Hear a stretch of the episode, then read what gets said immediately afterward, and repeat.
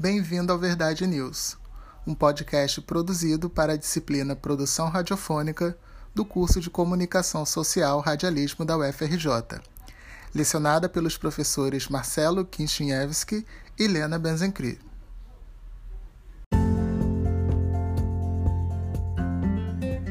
Salve galera! Estamos aqui com o podcast Verdade News. Meu nome é Felipe Machado. Hoje vamos falar das vacinas que estão sendo desenvolvidas para ajudar no combate à pandemia do SARS-CoV-2. Aqui nós divulgamos informações verdadeiras que são previamente checadas para evitar as fake news.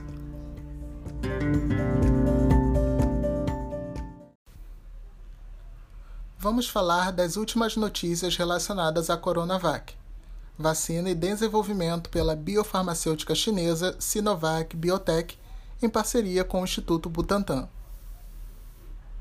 A Anvisa, Agência Nacional de Vigilância Sanitária, anunciou na quarta-feira, dia 11 de novembro, a autorização para a retomada dos testes com a vacina Coronavac.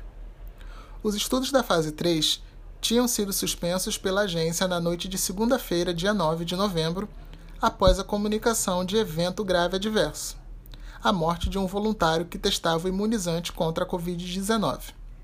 O óbito, segundo o governo paulista, não está relacionado com a pesquisa. O anúncio da suspensão gerou mal-estar entre o governo federal e o governo de São Paulo, uma vez que as autoridades estaduais alegaram que a morte relatada não tem nenhuma relação com os efeitos da vacina. Trata-se de um suicídio ocorrido no dia 29 de outubro, provocado por uma combinação de sedativos e álcool. A Coronavac está na fase 3 de testes, a última para comprovar sua eficácia. Nesta fase, os voluntários são divididos em dois grupos.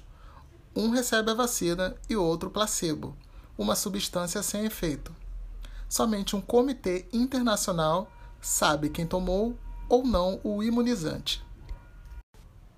Os voluntários são monitorados por esse grupo porque é preciso que 61 deles sejam infectados pelo novo coronavírus.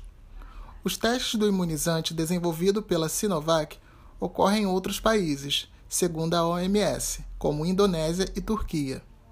A suspensão dos testes pela Anvisa ocorreu no mesmo dia em que João Dória anunciou que o primeiro lote da Coronavac chegaria a São Paulo no dia 20 de novembro.